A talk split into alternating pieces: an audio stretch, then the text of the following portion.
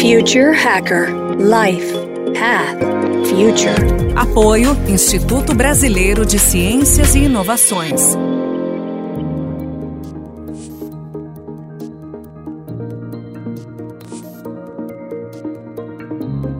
Olá pessoal, bem-vindo ao Future Hacker. Meu nome é André Chaves e temos aqui uma super especialista em comportamento humano e novas tendências, que é a Andréa Mariano.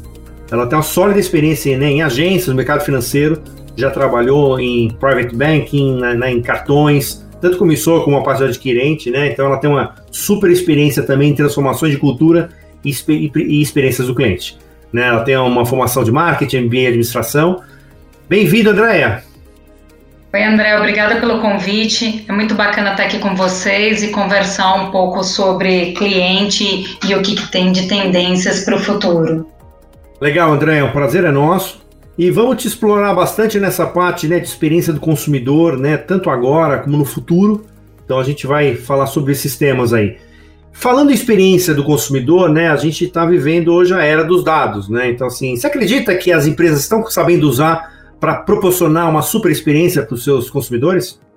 Eu acredito que as empresas estão só começando, André, porque elas estão trabalhando muito os dados para melhorar a experiência do cliente, para facilitar o acesso às informações, mas isso é só o início do que existe de potencial para melhoria de experiência do cliente quando a gente pensa no presente e no futuro.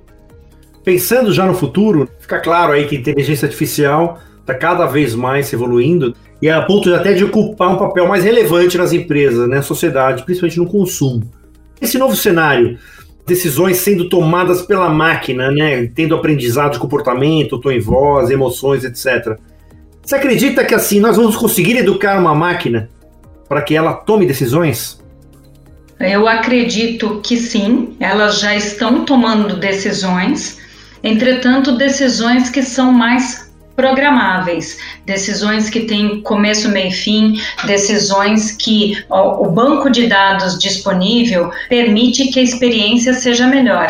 Por exemplo, se a gente olha para a Tesla e para o Google e quando a gente analisa o que eles estão investindo em tecnologia para construção de carros autônomos e pré-programados, facilmente eu consigo ver um futuro próximo com um carro te levando do trabalho para casa enquanto você lê um livro vai ser muito mais seguro, é, você vai evitar trânsitos, ele vai fazer ah, rotas alternativas. Esse tipo de situação eu vejo cada vez mais as máquinas tomando essas decisões. Então, sim, André, eu vejo que a gente já começou e tem um caminho longo pela frente.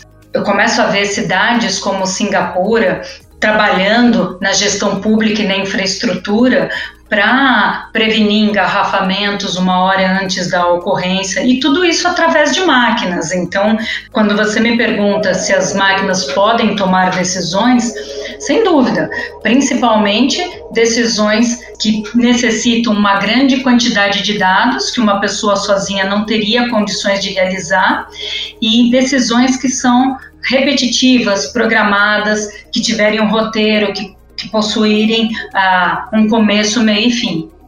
Legal, André. Então, falando né, de máquinas pré-programadas, etc. Então, e, e, e, o que a gente percebe também, né, que muitas vezes a tecnologia né, recebe um selo de vilã.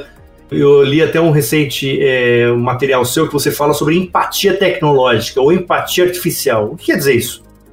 Na verdade, ah, quando eu me referi a isso, foi porque quando as pessoas olham para a tecnologia como vilã das relações interpessoais, elas estão analisando muito o que está acontecendo nas redes sociais e nos algoritmos é, que reforçam uma determinada posição ou crença e geram uma bolha polarizada de públicos. Então você começa a ter pessoas que olham determinadas informações e que acabam tendo uma visão X sobre determinado assunto.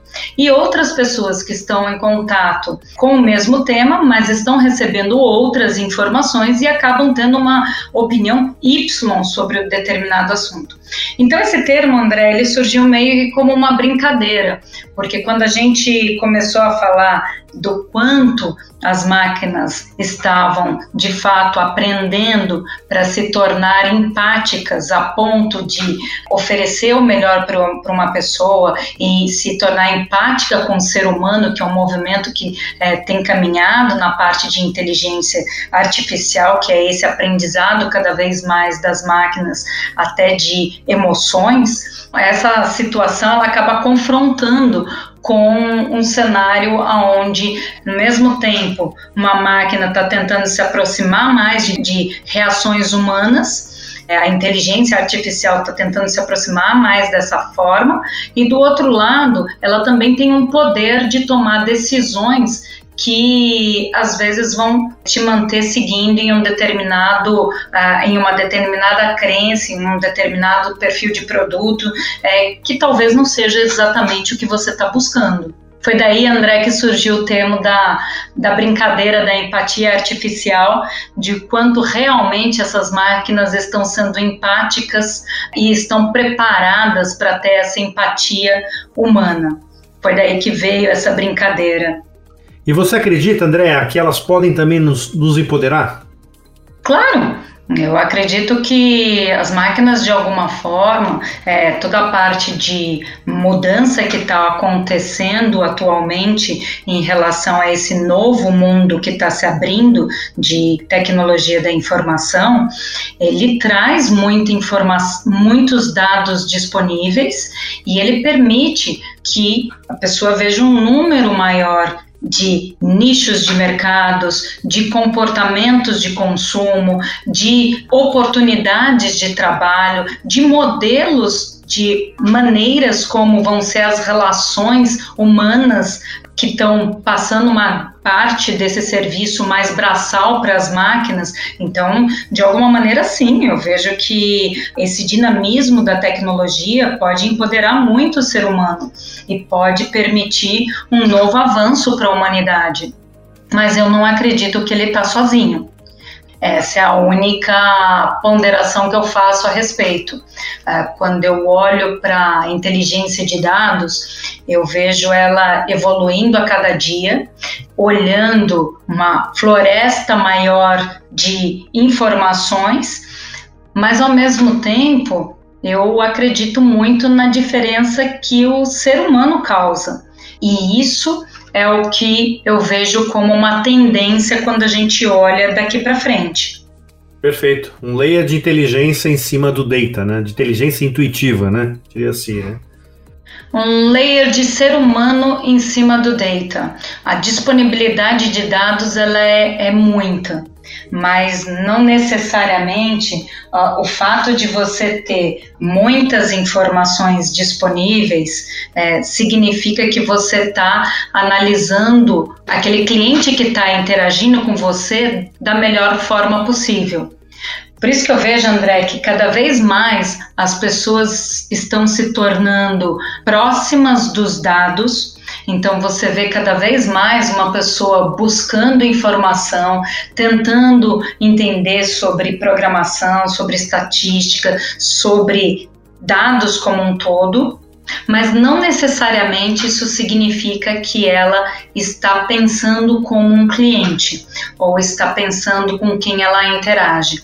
Essa é uma diferença grande que eu vejo. Então, eu acredito que as máquinas elas permitem mais um acesso a mais dados e abrem novos nichos de mercado que poderiam aproximar pessoas, mas não necessariamente isso seja o que está acontecendo. Tá, André, vamos lá agora para uma última questão. Com certeza um, um, trabalho que sempre passou por você foi assim, né, antecipar tendências de consumo. Né? A pergunta seria o seguinte: você acredita ainda no futuro dessa, da segmentação ou de conceito mais amplo, né, onde você existe a troca entre os clusters, que pode gerar inclusive mais conhecimentos, novos repertórios e novas opções. Qual é o futuro que você acredita? Em tese, é uma segmentação em cima de dados legados ali, que você faz análise preditiva em cima disso, ou você acredita que é quase uma antissegmentação, né? Quer dizer, ou seja, os perfis vão estar mais cruzados, a gente vai estar criando novas histórias. Qual, qual é os dois cenários que você acredita? André, quando você me pergunta em relação a se eu sou favorável a, a, mais segmentação ou menos, ou diminuir, ou ter uma segmentação mais abrangente, de certa forma, na minha visão, isso depende muito do caso e depende muito para que esses dados vão ser usados e para que essa segmentação vai ser feita.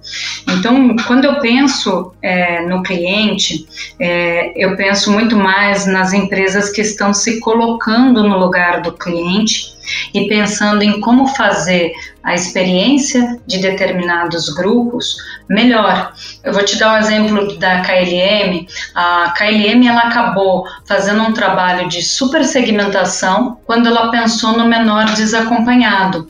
A criança desacompanhada dentro de uma companhia aérea que viaja de um país para o outro, ela acaba sendo um processo super complexo, porque é um processo que tem muita burocracia envolvida e, ao mesmo tempo, ah, você tem que garantir para os pais e para a criança uma satisfação muito grande.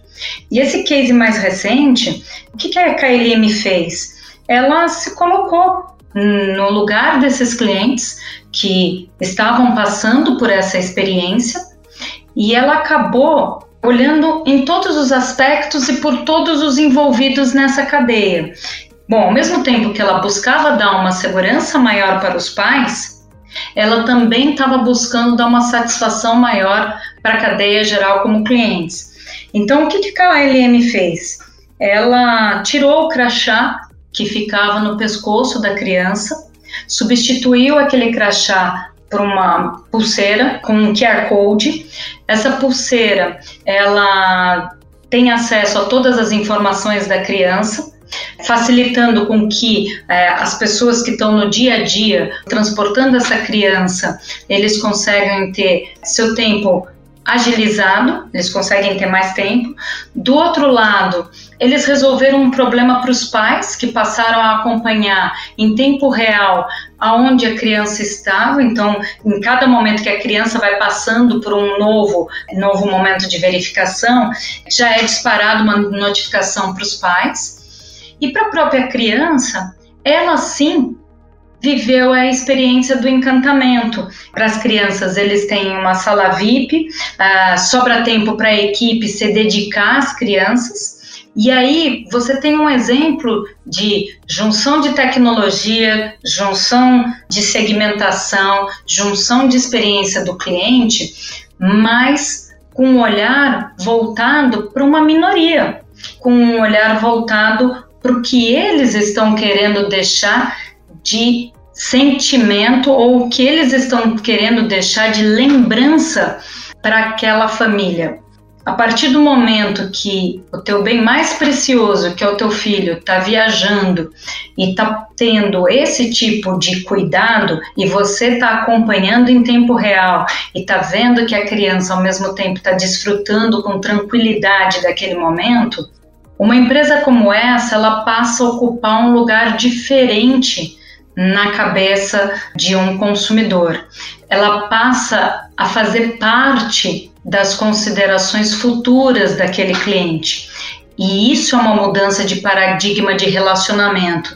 São as empresas que estão usando dados, mas também estão usando empatia, estão fazendo raciocínio intuitivo e estão tendo visão para juntar toda essa tecnologia e todas essas informações disponíveis para entregar uma experiência uau para um cliente. São as empresas que conseguem não só antecipar necessidades, mas elas conseguem de fato surpreender um cliente. É, esse acho é um grande exemplo, né? O exemplo que você teve identificação, né, através né, do, do, dos próprios dados ali, né, da necessidade de você ter uma, um serviço diferente, ao mesmo tempo você fez, supriu né, os pais, as crianças e também ainda mais, deu mais produtividade para a equipe, né, um belo exemplo. Eu acho que mostra um pouco né, dessa parte da cadeia de intuição em cima dos dados, que isso que fará a diferença no futuro. E André, eu te dei esse exemplo porque isso não está acontecendo atualmente. Quando a gente olha para as empresas eh, e a gente tem uma tendência a pensar que existem vários dados disponíveis, realmente eles estão. mas não necessariamente os dados estão integrados ou as empresas estão se colocando no lugar do cliente. Eu vejo muitas vezes as pessoas presas em um looping de respostas automáticas que elas não conseguem ter uma experiência boa. Quando a gente fala de experiência do cliente e a gente fala de inteligência de dados e de tecnologia, quem vai fazer diferença nesse jogo não é necessariamente só a tecnologia, é o ser humano que está por trás, que tem essa visão e que está trabalhando essa experiência de uma maneira mais empática. Não é à toa que a Disney continua sendo um grande case de experiência do cliente. A Disney é uma empresa que está aí há décadas no mercado, mas que partiu de uma visão muito estruturada de Walt Disney, que pensou em prover a experiência de um filme em cada situação dentro do parque. Walt Disney tinha uma frase que eu gosto muito, que é: faça o que você fizer, faça bem.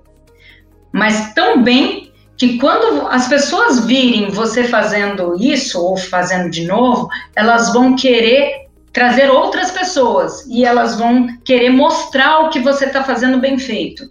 Quantas empresas hoje você tem de memória que você tem esse carinho ou que você tem essa afeição que você se vê como um cliente do futuro dessa empresa? Esse é um ponto que hoje eu abro uma discussão, André, que é eu sou uma pessoa que sou extremamente favorável aos dados mas eu sou favorável aos dados associados a esse capital humano que pode se colocar no lugar do cliente e transformar isso em uma experiência e ao mesmo tempo esse conjunto de experiências se transformam em um relacionamento, que se transformam em um sentimento e que passam a ser algo que realmente um cliente confia.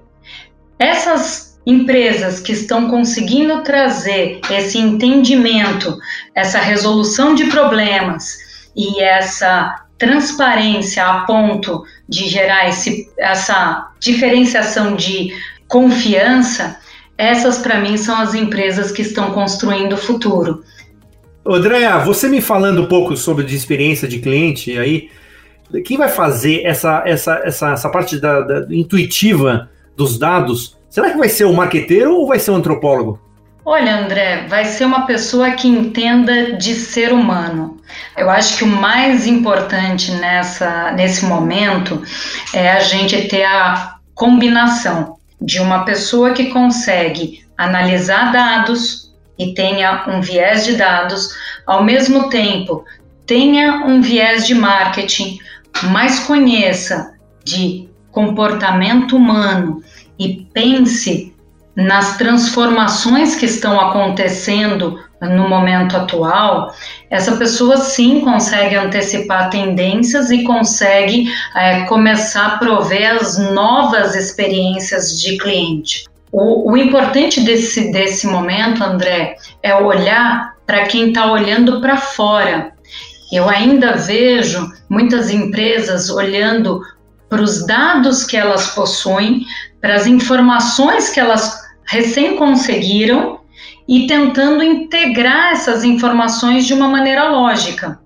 Isso é muito bacana, mas isso é só um pontapé inicial, porque quem está fazendo isso e está é, surpreendendo o cliente é quem saiu da zona de conforto da empresa e se colocou na visão do cliente quando ele não está consumindo o seu produto, quando ele está fora de uma loja, quando ele está fora da tua zona de conforto, quando ele está navegando em outro site, quando ele está abrindo outro aplicativo, e está lembrando que esse cliente cada vez mais tem acesso à informação. E cada vez mais esse cliente pode se tornar menos leal a uma determinada empresa ou a uma determinada marca ou a um determinado produto.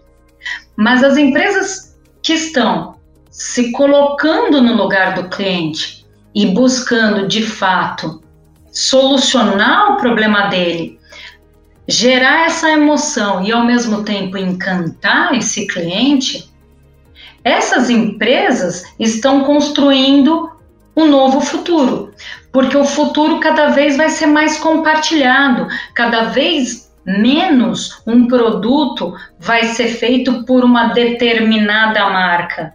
E sim, cada vez mais esse produto vai ser feito em conjunto com os clientes que utilizam aquele produto. Mas não basta ter pessoas de design de produto ou de user experience. Uma pessoa que está navegando num dado ou que está olhando aquela utilização daquele cliente em um determinado momento, não necessariamente está vendo o todo desse cliente. Eu, eu costumo conversar com, com algumas pessoas e vejo que as pessoas aumentaram muito o consumo de cafés e pães nesse momento da pandemia. Acho que, acho que esse deve ser o momento, deve ser porque as pessoas estão engordando tanto, acho que elas estão fazendo muito lanche. Alguém que está olhando para os dados, vai olhar para os dados e vai falar assim: as pessoas realmente estão mais interessadas em consumir determinado produto. E não necessariamente. É, amanhã ou depois o mercado está abrindo, é, as pessoas voltam a trabalhar, voltam em um ritmo diferente e mudam-se os hábitos. Então, quando você me pergunta que é, se é uma pessoa que entende de marketing, não, eu vejo que é uma pessoa que entende de ser humano, que entende de hábitos, que entende de dados, de informações, de uma série. Bom, aí, aí André, sei lá, tem, acho que dá para usar, misturar né, as coisas. Não, muito bom, muito bom, né? É até engraçado porque assim, na verdade, assim, o podcast aqui, né, a gente fala de diversas áreas e a gente busca exatamente, né, o que, que lá na frente, né, como é que a gente consegue juntar essas duas áreas? E você deu um exemplo aqui muito bom, muito bem esclarecido aqui do ponto de vista, sabe, de experiência do consumidor, né? Quer dizer, ou seja, o data tá aí para todos, mas assim, saber utilizar, usar a intuição para que isso gere exatamente né, uma seja assertivo, que seja que se, satisfaça o seu consumidor, ao mesmo tempo isso daí também transforma no sentimento, é uma visão totalmente future hacker, que a gente poderia dizer aqui. André, eu queria te agradecer aqui a sua participação. Aqui a gente teve uma super especialista aqui, André Mariano, em experiência do consumidor. E fique-se aqui à vontade a próxima vez que você venha, conte novos os casos. E as portas estão abertas aqui, André. Obrigada, André. Obrigada, equipe do Future Hacker. Foi um prazer estar aqui com vocês e eu estou disponível para a gente conversar em outros momentos e falar sobre outros exemplos e tudo que está se transformando é, nesse futuro de entendimento do cliente, de experiências e, ao mesmo tempo, longevidade de marcas. Future Hacker Life Path Future. Apoio Instituto Brasileiro de Ciências e Inovações.